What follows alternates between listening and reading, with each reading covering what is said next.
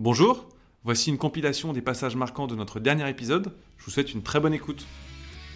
Donc tu es arrivé chez Barilla en novembre 2022, mais avant ça, donc on l'a dit, tu as passé à peu près euh, 10 ans chez, chez, chez Bacardi.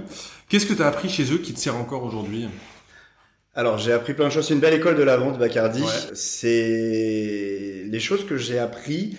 C'est la première chose, c'est ne jamais rien lâcher sans contrepartie. En fait, on nous apprend vraiment à toujours négocier et à aller toujours un pas. Euh, si on fait un pas, on en demande deux en face. des concepts classiques qu'on connaît, mais ça se vit vraiment. C'est-à-dire qu'on a vraiment euh, ce côté, on est propriétaire et euh, donc on doit vraiment aller chercher le maximum. Et notamment quand j'étais compte clé, je pense que c'est là où j'ai appris le plus qu'on pouvait toujours aller chercher plus dans une négo, ne jamais se satisfaire de ce qu'on pense être le maximum de ce qu'on peut aller chercher et toujours oser, aller plus loin et oser. Mm. L'avantage aussi, c'est que c'est une société qui a beau être une multinationale et une euh, présente dans tous les pays du monde, la structure en France, elle reste assez petite. Donc finalement, euh, rien n'est impossible. Okay. Et on peut se permettre euh, de proposer des choses assez originales et de casser un peu les codes et on peut mettre des choses en place. Et ça, c'est quelque chose qui est euh, hyper enrichissant quand on est, on a plein d'idées et qu'on veut, veut, proposer des choses. Ce que j'ai aussi beaucoup renu, c'est le fait d'être autonome dans son business. Euh, une des vraies valeurs qui est vraiment vécue dans l'entreprise, c'est la confiance, Donc, euh, le trust, hein, comme on dit en anglais. Mhm. Et ça, c'est quelque chose qui m'a, bah, ça, ça te force à être hyper exigeant parce que tu es vraiment autonome. Donc même si, euh, comme on dit, la confiance n'exclut pas le contrôle, euh, il y a un moment, tu, tu peux gérer ton business, tu peux avancer dans ton business. Et euh, ça m'a permis de grandir énormément. Et enfin, c'est là où j'ai appris que les relations humaines avec nos clients, c'est quelque chose de primordial. C'est quoi vos enjeux là euh, des, des prochains mois euh, jusqu'à euh, la fin d'année alors notre principal enjeu, je pense qu'il est assez simple et il est commun à beaucoup de sociétés, c'est de bien finir l'année. on est sur une année très particulière avec, je dirais, un business qui, enfin, on est dans une situation de crise quasi permanente depuis le Covid, donc mm. euh, les choses évoluent très vite. Euh, donc on va essayer déjà de bien atterrir l'année. Le blé aussi n'arrête pas de fluctuer euh, ces dernières années, donc tout à ça fait. va impacter beaucoup de production. C'est ça, toutes les matières premières, hein, l'énergie, le blé, enfin depuis le Covid, c'est avant la crise c'était des épiphénomènes et maintenant c'est l'épiphénomène devient quasiment permanent. Mm. Donc on va essayer déjà de bien finir l'année, de mm. bien l'atterrir. Ça va nous amener progressivement vers le cycle de négo actuel qu'on connaît tous, qui sera peut-être un petit peu en avance cette année. Il y a des choses qui sont en train de se discuter. Et après, moi, un des gros enjeux de mon équipe, euh, c'est dans les six mois qui viennent, mais même plus longtemps, mhm. c'est qu'ils soient capables d'appréhender et d'évoluer avec le marché. Ce que je veux dire par là, c'est que le marché, il a toujours évolué assez rapidement, mais notamment depuis le Covid, mhm les choses évoluent de plus en plus rapidement. C'est-à-dire que notamment le Covid a été un accélérateur de tendance incroyable. Je pense notamment à l'essor de toute la partie livraison, les dark kitchen qui existaient quasiment pas avant et qui aujourd'hui euh, sont florissantes. Donc si, si, je comprends bien, donc chez Barilla, euh, donc groupe familial, mais Bacardi aussi. Ouais, tout à fait. Donc deux groupes familiaux. C'est quoi les, les points communs de ces organisations euh, alors c'est, je dirais que les vrais points communs que tu retrouves dans ces deux sociétés, c'est déjà que c'est des sociétés familiales, mais encore détenues par la famille. Parce que parfois tu as des sociétés familiales, mais qui sont cotées en bourse, ce genre de choses. Aujourd'hui, on est vraiment dans deux sociétés où la famille est, est encore très présente.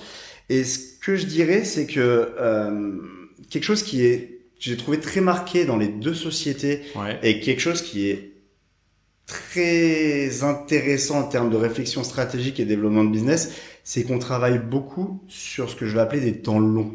C'est-à-dire que comme on, ouais, il y a de la confiance, euh, c'est pas l'investisseur court terme qui est là pour 2-3 ans. Quoi. Exactement. Qui cherche la rentabilité. C'est ça. Exactement. Et que ce soit chez Bacardi, euh, où j'ai passé quand même quasiment 10 ans, donc je connais bien le business et le, mm. le, feedback que vous pouvez faire avec les clients, ou chez Barilla où je le vois, au niveau des stratégies commerciales, il y a vraiment un fil conducteur. Il va pas y avoir des grands coups de braquet qui fait qu'on va changer complètement la façon de travailler. Et ça, c'est très intéressant parce que les clients, les partenaires que l'on a dans le dans le trade, ils, le savent et ils savent qu'ils peuvent avoir confiance. Ils savent comment on travaille. Mm. Donc ça, c'est quelque chose que j'ai vraiment retrouvé dans dans les deux cas. Il y a un autre point aussi qui est, je trouve, très marqué et que j'ai vu dans les deux sociétés. C'est un côté propriétaire. C'est-à-dire que les commerciaux, les différentes personnes qui vont gérer du business sont très formés avec un point de vue. Et si c'était ton budget, ton argent, est-ce que tu le ferais?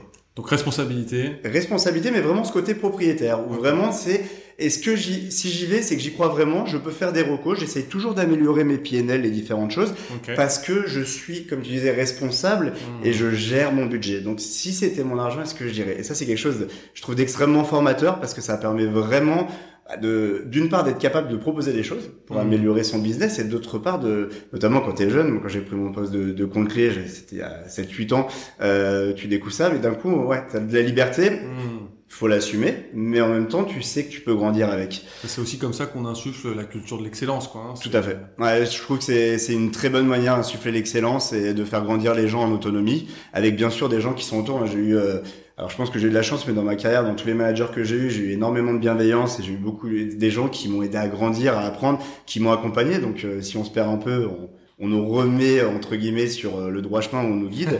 mais euh, malgré le contexte actuel, on parle constamment d'IA, de ChatGPT, de data, dans laquelle on, évolue constamment. L'heure est plutôt dans le commerce sur un, retour à l'humain, euh, au rapport personnalisé. D'ailleurs, c'est le head of sales de, de, LinkedIn qui le disait dans le premier épisode de cette saison 5. L'avenir de la vente est humain. Pourquoi selon toi? Alors je dirais pour aller même plus loin, l'avenir de l'économie, voire de notre société, c'est l'humain. Euh, on le voit de plus en plus aujourd'hui, l'ensemble des sujets qui émergent dans les débats sur la place publique, et notamment dans l'agroalimentaire, moi qui est le cœur de mon, de mon métier, de mon business, c'est lié à des sujets comme le respect des producteurs, le respect des agriculteurs, de l'environnement, l'environnement, le bien-être animal et le respect de la santé des consommateurs, le fait de consommer des produits sains, etc. Oui. Tout ça, ça tourne autour de l'humain. Et c'est une des raisons pour lesquelles je suis très fier et très content de travailler dans la société dans laquelle je travaille. C'est parce que ça fait des années que ces différentes problématiques, on les a pris à bras le corps et on, est vraiment impliqué pour y répondre. Et en fait, pour se focaliser plus sur la vente, euh, je dirais que la vente finalement, on reste avant tout sur des personnes, deux personnes en général qui vont se mettre d'accord sur un échange de biens ou de services. Donc ça reste un échange entre humains. Et on pourra toujours automatiser les processus, les différentes choses, la relation humaine, elle restera au cœur de cette activité. On pense déjà dans les décisions d'achat. Parce que de plus en plus de nos clients, de nos partenaires, dans leurs décisions d'achat, vont rentrer des problématiques RSE liées à l'humain et liées à tout ce qu'on peut faire justement sur ces problématiques-là mais aussi parce que en fait, et notamment c'est très fort dans le business, dans leur domicile, on bosse beaucoup avec des relations de confiance en fait mmh. entre personnes. Et combien de fois j'ai entendu dans ma carrière en parlant avec des clients, moi je travaille avec un tel, avant d'entendre moi je travaille avec telle société. Mmh. Donc il y a vraiment ce côté de relation de confiance entre humains.